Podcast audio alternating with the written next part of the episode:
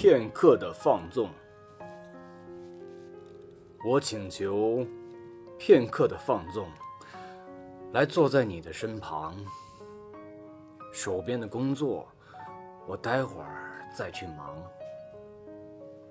不在你的面前，我就心神不宁。我的工作也变成了无边苦海中的劳役。今天，夏日带着叹息和私语来到我的窗前。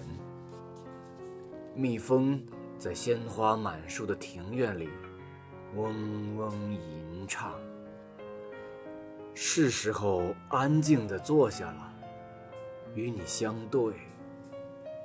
在这寂静闲暇的时刻，唱起生命的赞歌。